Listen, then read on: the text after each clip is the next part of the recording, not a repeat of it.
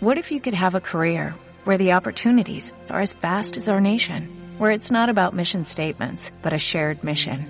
At U.S. Customs and Border Protection, we go beyond to protect more than borders, from ship to shore, air to ground, cities to local communities. CBP agents and officers are keeping people safe. Join U.S. Customs and Border Protection and go beyond for something far greater than yourself. Learn more at cbp.gov/careers.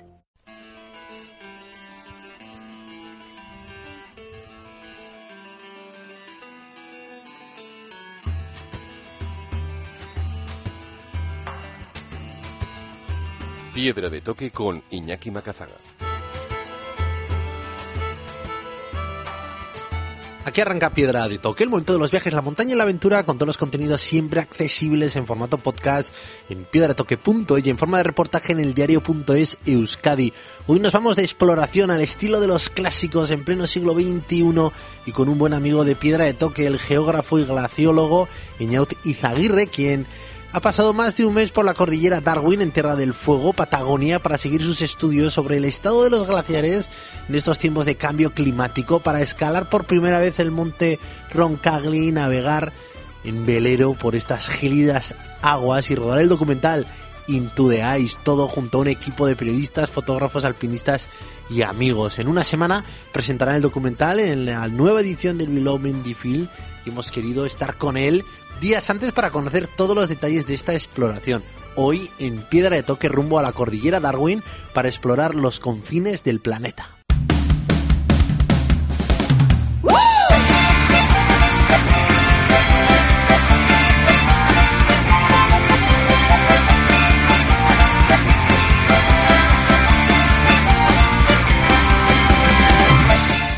Señor Tizaguirre, uno, qué alegría volver a verte y verte además con esta buena excusa, ¿no?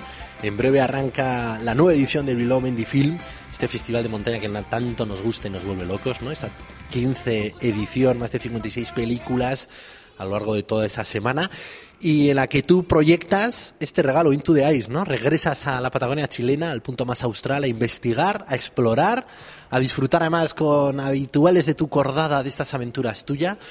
Y, y aquí estamos en Lichas Museum ultimando esta exposición fotográfica en torno a esa aventura que tiene forma de película con esas tres miradas diferentes. ¿Qué soñabt? Egunon, Iñaki, eta eskerrik asko. Bueno, en 2016 te despedimos, que te ibas ahí a la incógnita Patagonia. Te recibimos, que volviste encantado, que además entonces también esa exploración, ese viaje también tuvo forma de película, también, ¿no? Con cierto apoyo del Mendy, con una beca de National Geographic, y fue una gozada escucharte, ¿no? Como investigando ahí en, ¿no? todavía en esos lugares privilegiados en los polos donde parece que la contaminación no llega, pero ahí ya estabas tú con tu lupa ¿no? y con tus materiales para ver si realmente el cambio climático se ha notado. Y seis años después has regresado ya con una tesis hecha, ya como profesor, para seguir investigando y seguir disfrutando con esos puntos claves que acompañan en tu vida, ¿no? Los viajes, la montaña, la exploración. Bueno, sí, es así. Eh, la tesis todavía está por presentar, pero estamos ya en su última etapa y yo creo que este último viaje, Into the Ice, ha sido un poco la, cúspide de la misma, ¿no?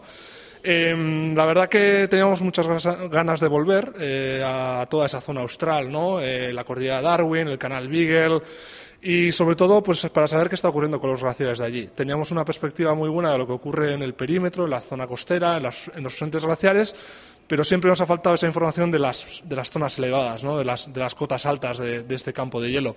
Entonces, bueno, este, el objetivo principal ha sido eso, ha sido internarnos hacia el hielo a, a cotas altas, a poder ver qué está ocurriendo allí estudiarlo desde la parte científica, obtener eh, muestras de nieve y hielo para poder eh, después analizar en el laboratorio, pero también hacer un poco esa parte exploratoria, geográfica, alpinística que, está todavía por realizar en, lo que es el tercer campo de hielo más grande de, América del Sur, como Cordillera Darwin. ¿no? Entonces, bueno, eh, la verdad que este viaje iba a comenzar en 2019, eh, teníamos casi todo preparado, teníamos incluso el nombre ya dado, estábamos ya Iba y yo con, con ganas de irnos.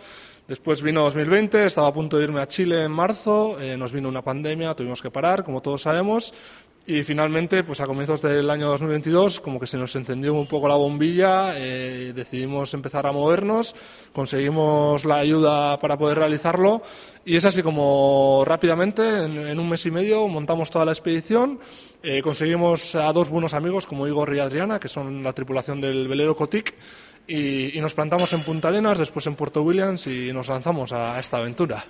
Claro, esto que decías, ¿no? De, recopilar estas muestras de hielo en un lugar tan austral, en un lugar no tan inexplorado, es que requiere una exploración, requiere armarte de una expedición.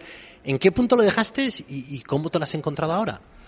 Pues a ver, yo cuando hicimos dos, eh, Incógnita Patagonia en 2016 ya estuvimos un poco por la zona de corrida de Darwin, por esa parte meridional sur del fiordo Pia y ya vimos que había ciertas cosas que nos llamaban la atención, ¿no? como por ejemplo un fiordo donde los glaciares hoy en día avanzan cuando normalmente los glaciares de nuestro planeta en su gran mayoría pues están en, en, franco retroceso. ¿no? Entonces, bueno, ya identificamos ese lugar. A partir de, de, ahí, en 2018, comienzo yo mi tesis doctoral en la Universidad del País Vasco. Realizo una primera, realizo una primera expedición a, a Cordillera Darwin para, para, instalar una serie de instrumentos por todos esos fiordos y, glaciares que, me llamaban la atención. Y, bueno, pues eh, esos instrumentos han estado obteniendo datos y esta expedición también nos ha servido para poder recopilar esos sensores, esos instrumentos y volver de vuelta con, los datos eh, registrados. ¿no? ¿Cómo hemos visto la cuestión? Bueno, pues con unos glaciares que, que siguen sus tasas de adelgazamiento y retroceso. Es verdad que hay algunos casos donde esa dinámica es completamente contraria a la que, a la que medimos en, en el resto del campo de hielo. Y bueno, pues en eso estamos. Estamos con, con, trabajo científico que yo creo que es interesante. Encima, Cordillera Darwin está en un lugar bastante eh, clave porque está haciendo un poco de enlace entre lo que está ocurriendo en los grandes campos de hielo de la Patagonia, un poco más al norte, y lo que ya sería el continente antártico con la península antártica como, como apéndice ¿no? de unión entre, entre lo que ocurre en Sudamérica y lo que ocurre o lo que puede empezar a ocurrir en, los en las próximas décadas en, en, el, en el gran continente helado, ¿no? que es la Antártida. Y a riesgo de simplismos, lo que ocurre es que el cambio climático es una realidad y constatar cómo afecta a estos lugares tan, tan, tan vírgenes todavía, pues es un buen termómetro para saber lo que nos está pasando aquí cerca, ¿no? Es obvio que este invierno tan atípico que estamos teniendo eh, no es casualidad, ¿no? Sino que de alguna manera, por primera vez en la historia, los humanos estamos afectando también, ¿no? A que eso se vaya incrementando y por desgracia lo estamos viendo también que afecta a esos lugares, ¿no? Tan inexplorados. Sí, a ver, yo aparte tengo una perspectiva que puede ser muy local, regional, eh, lanzándonos desde los Pirineos. O sea, yo al final me he formado como glaciólogo en gran parte de los Pirineos. El verano que hemos pasado este año pues ha sido bastante drástico porque las tasas de adelgazamiento que ha habido en los glaciares de, Pirineos han sido tres veces mayores al promedio anual. En los Alpes ha ocurrido lo mismo. Si lo llevamos a la Patagonia, los glaciares de la Patagonia hay que entenderlos como grandes volúmenes de agua, ¿vale? Grandes volúmenes de hielo que encima directamente están aportando eh, aguas, aguas de fusión al nivel del mar, ¿no? Entonces ya ahí entramos en, unas dinámicas que son mucho más complejas de entender. Eh, en las últimas décadas, la Patagonia ha sido uno de esos lugares donde el balance de masa, es decir, la salud de los glaciares, ha sido la más negativa.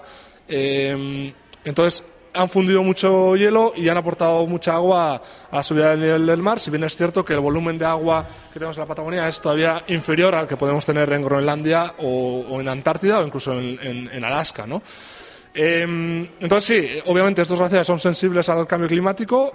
Esa sensibilidad también la hemos querido medir en cotas altas, viendo si la nieve que es el principal alimento de los glaciares, se fundía o no y a qué cota, si estamos viendo fusión de nieve a 1.600, 1.700 metros en Cordillera Darwin, eso nos está mostrando que las temperaturas están siendo bastante elevadas también en cotas elevadas, lo cual supone que esos glaciares pues tengan un, digamos que unas condiciones no, no, no habituales o que no generen un equilibrio en, el sistema del glaciar, ¿no? Y para llegar a estas conclusiones, para poder aportar esto a la ciencia de la, eh, del estudio de los glaciares, has tenido que liar a cinco tripulantes, meterte en un velero, navegar, explorar, mapear las zonas, intentar llegar todavía ¿no? a, ese, a ese pico todavía por explorar el monte Roncagli, 2.226 metros incluso tener a un cineasta cerca para que también en la divulgación, que es tan importante ¿no? como la investigación, poder conseguirlo. En 2019 estáis a punto de, salir de casa, la pandemia nos dejó a todos ¿no? encerrados, 2022 lo habéis hecho y ya tiene forma de película. ¿Qué tal? Esto se merece una exposición, ¿no? Como la que estamos aquí. A ver, yo creo que esto se merece pues todo lo que hemos podido hacer, pero es siempre gracias a, la colaboración, ayuda. Eh, amistad que tenemos con el Mendy Film Festival. Eh, esto viene desde hace mucho, desde que empezó en Gasteiz, desde que era un chaval joven como voluntario ayudando a todo lo que podía, a cómo ellos luego nos echaron una mano con la beca de National Geographic, la posterior película Incógnita Patagonia. Y yo creo que esto es un poco la, devolución en forma de otro tipo de película, eh, con otras características, eh, contando una historia un poco más larga, media hora de película de ese viaje, que al final somos siete amigos, siete amigos, eh, cinco que vamos como expedición y dos que nos acompañan en el velero, que son Igor Beli y Adriana Enríquez. Entonces, bueno, pues Iba y yo empezamos un poco a armar el equipo. Eh, necesitábamos sí o sí una persona más para echarnos una mano en las actividades de escalada, hacer una acordada en caso de que nos tuviésemos que dividir.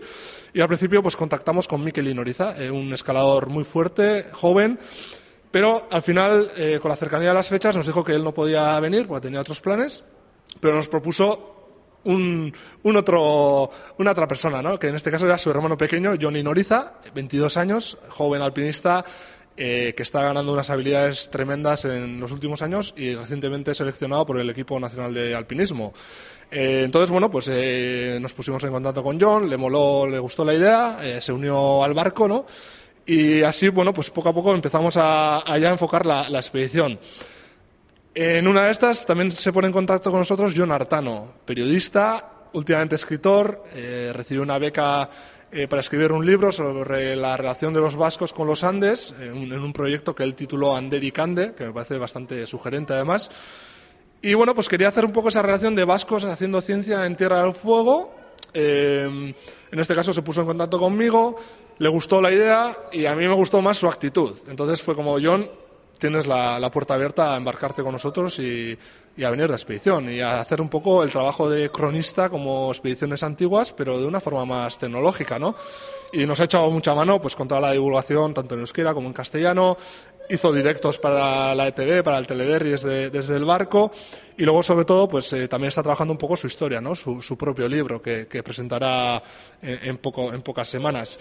Eh, ya éramos cuatro, cuatro escaldunes y de repente Ibai se le enciende la bombilla y dice, ostras, conocí a un chico que estuvo conmigo en Alaska mientras él hacía ahí sus cursos de, de seguridad en un campo de hielo en Juneau eh, que se llama Andrew y es muy buen fotógrafo y sobre todo es muy buena persona y se, se mueve muy bien en la montaña, cosa que también queríamos, ¿no? Gente versátil que pudiese echarnos una mano pues tanto en la parte científica como en la parte alpinística.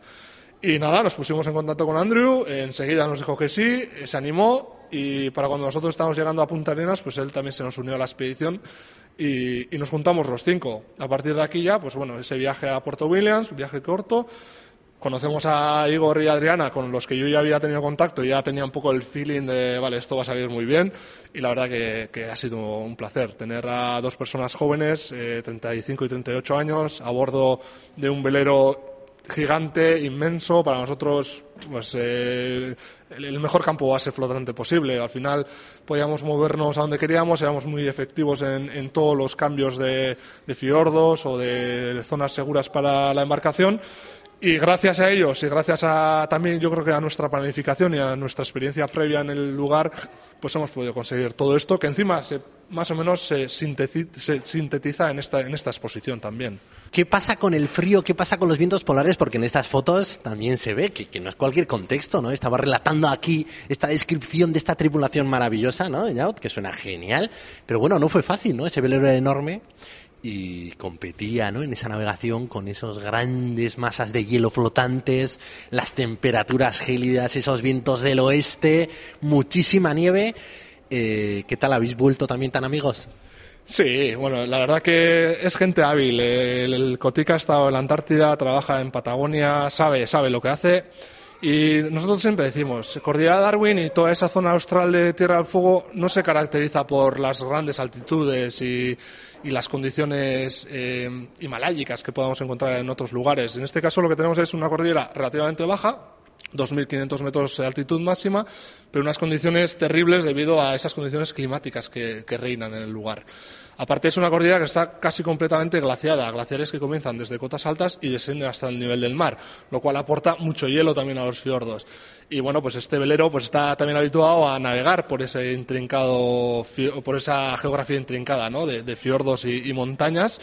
Y la verdad que bueno, pues ha sido ha sido un, placer y ya siempre digo, gracias a ellos hemos conseguido todo lo que hemos podido conseguir y sobre todo nos ha dado también ese respiro a la hora de salir tres, cuatro días a la montaña, poder volver, descansar, recuperarnos y luego volver a estar listos a, salir a los pocos días, ¿no?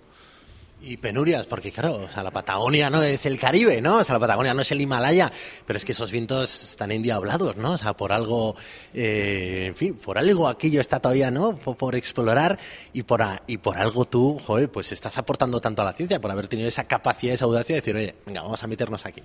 Sí, a ver, yo creo que siempre, siempre que vamos y volvemos con cosas positivas nos olvidamos de las negativas, ¿no? Pero hay que tener en cuenta que al final hay que estar habituado a moverse por estos lugares, hay que estar habituado a, estar húmedo gran parte del, día y, y, de las semanas, porque al final estás en un terreno muy helado y aparte para llegar a ese hielo tienes que atravesar unos bosques que son increíblemente húmedos, cerrados, te peleas con las ramas, metes los pies hasta la turba, hasta las rodillas, tienes que llevar bota de agua porque si mojas ya la, la bota de montaña en cotas bajas, después ya estás, estás hecho una piltrafa, ¿no?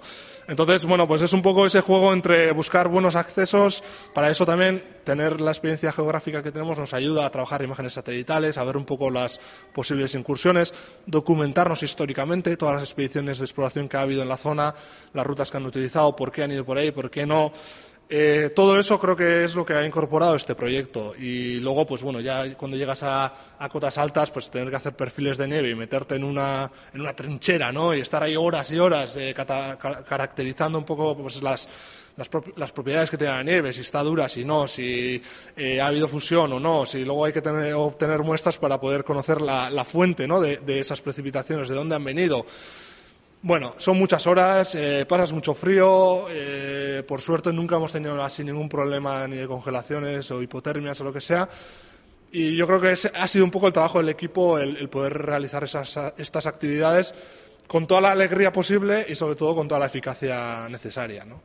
Bueno, pues ahora hay que exponerse a las imágenes y hay que exponerse a la película para ver, ¿no? Con el entusiasmo que nos lo cuenta, la dureza después de la Patagonia con la que, cómo se ha tratado. Y es cierto que aquí veo las fotos, ¿no? Tomando esas cotas de nieve, haciendo unas trincheras de casi dos metros y tú, oye, tan contento, eso sí, abrigado, pero vamos, hasta las cejas. ¿Cuándo vamos a poder ver la película y qué recorrido va a tener? Pues a ver, el viernes 9 de diciembre comienza el festival en el Palacio Euskalduna y a partir de ahí, ese mismo fin de semana, el domingo, a las 5 de la tarde, en la sala BBK, eh, estrenamos la película Into the Ice en una sesión que además para nosotros es muy emotiva, ¿no? Porque va a ser la gala de premiación del premio WOP Mendifilm, que este año se le va a otorgar a, a un gran geógrafo, que es Eduardo Martínez de Pisón, y entonces, bueno, celebrar un poco toda esa sesión con nuestra película y también esa premiación, pues es muy, muy emotivo, ¿no? Al final conocemos a Eduardo desde hace muchos años. Es un poco la, la, piedra filosofal de, la geografía en, España y a nivel peninsular. Y yo creo que, bueno, ha dado mucho a la geografía, también ha dado mucho a la montaña. Eh, creo que es un premio muy merecido y encima poder celebrarlo y compartirlo con él este año, pues es, es, increíble, ¿no? Eh, dicho esto, invitar a todos a, que vengáis a, ver la película. Eh, estaremos gran parte del equipo, eh, seguramente casi todos, incluyendo a Andrew de, de director y a un invitado especial que no hemos contado, que es Simon Yates. Simon Yates, aquel que, que aparece en la famosa historia tocando el vacío, ¿no? Eh, que tuvo, bueno, pues eh, una serie de circunstancias que le llevaron a, a, de alguna forma, huir de la, de la, montaña y buscar este tipo de lugares, como Cordillera Darwin, para realizar sus expediciones. Y gracias a Simon recibimos mucha información eh, muy útil para nuestra expedición. Le invitamos a participar en la película eh, tenemos varias entrevistas donde él tiene un papel fundamental y encima viene a Bilbao. Y bueno, pues eh, para aquellos que ya tenéis una cierta edad, probablemente lo conoceréis, lo ubicaréis y creo que puede ser interesante también conocerlo en persona, ¿no? Bueno, un auténtico superviviente, ¿no? Este es hombre que, que, que, que su compañero de cordada por salvarse y pensando que no estaba ahí, ¿no?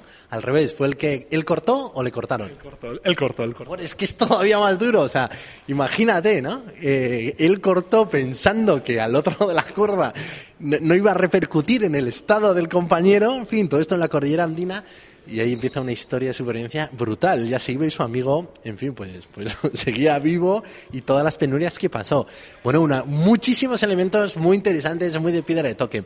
Y por último, ¿qué ocurre en el aneto? Yo estuve en este agosto. Eh, no, el hielo primogenio, el, el hielo negro, muy bien, pero que aquello es cristal, da muchísima pena verlo tan reducido y sobre todo qué peligrosidad, ¿no? Yo ascendí al aneto, fui solo, eh, 9 de la mañana, ya estaba en la cima y ojito con ir solo, ojito porque, no sé, entre que da mucha pena por, por cómo, cómo se están quedando los Pirineos, ¿no? Esas masas de glaciar, y por otro lado también, porque hay que tener mucho respeto, ¿no? Sí, a ver, eh, nosotros ya publicamos un trabajo científico el año pasado diciendo que el Pirineo iba a ser una cordillera que iba a quedarse libre de hielo en, en un par de décadas. Y eso es así, las evidencias es lo que nos demuestran. Pero es que yo creo que ahora vamos a tener que volver a publicar algo más novedoso porque lo que ha ocurrido este verano nos ha trastocado totalmente los datos que teníamos. Como he dicho antes, si un glaciar pirineico adelgaza un metro al año, este verano solamente han sido tres metros. Es decir, se han triplicado las tasas, las pérdidas, ¿no? El aneto es el glaciar más grande que tenemos en el Pirineo. Actualmente tiene unas 40 hectáreas y de grosor promedio tiene solamente 12 metros.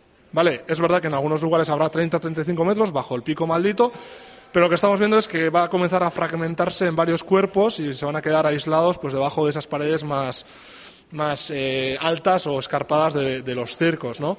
Eh, ¿Qué ha ocurrido este verano? Bueno, pues que por un lado, en invierno precipitó poca nieve y sobre todo la que perduró en primavera fue muy baja.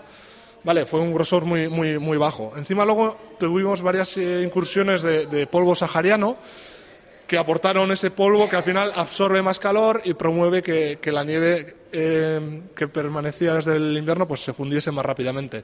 Y luego encima ya nos vienen las olas de calor que comenzaron a comienzos de mayo.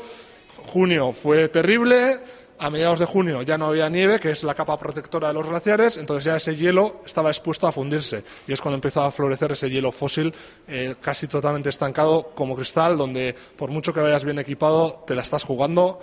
Entonces, bueno, pues el Aneto es uno de esos lugares eh, a tener en cuenta y que aunque sea hoy en día el glaciar más grande del Pirineo, pues en, los próximos años probablemente va a sufrir cambios importantes.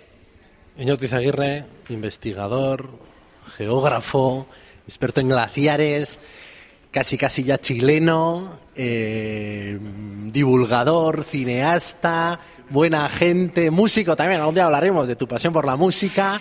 Casi un placer, que ya ves que te seguimos con unas cosas bonitas de piedra de toque. De seguir en el tiempo es poder ir siguiendo ¿no? aventuras y proyectos que aparecen, desaparecen y que a mí me encanta, eh, en cierta manera, como abanderarlos. Decirte también que en fin, cuando necesites a alguien, un tipo ordenado y limpio, cuentes también conmigo, que más tengo un becario Unai, que habéis escuchado un poco su voz, porque hoy nos acompaña ahí con sus tres años bien llevados, bien formal, pero bueno, no, no, no agarrado todo el silencio que nos hubiera gustado, que es un placer que vamos a ver la peli y que ojalá vayas a muchos lugares con la peli a transmitir esta pasión por, por, por no sé, por el planeta, por sus cuidados, por su conocimiento. Un abrazo.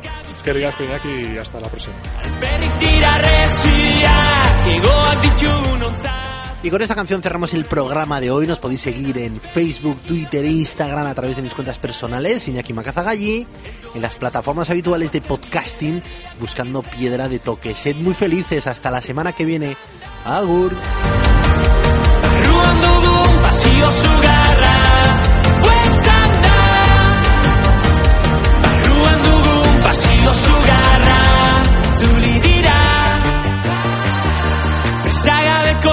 Elkarri begira Itzuli dira.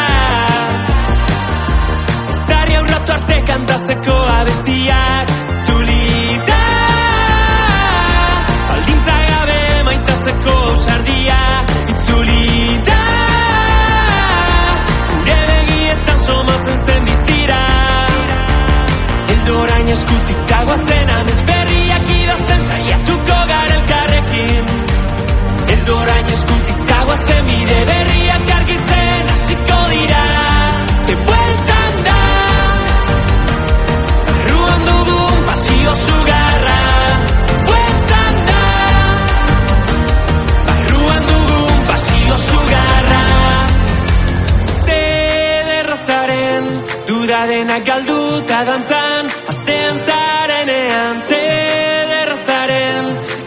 See.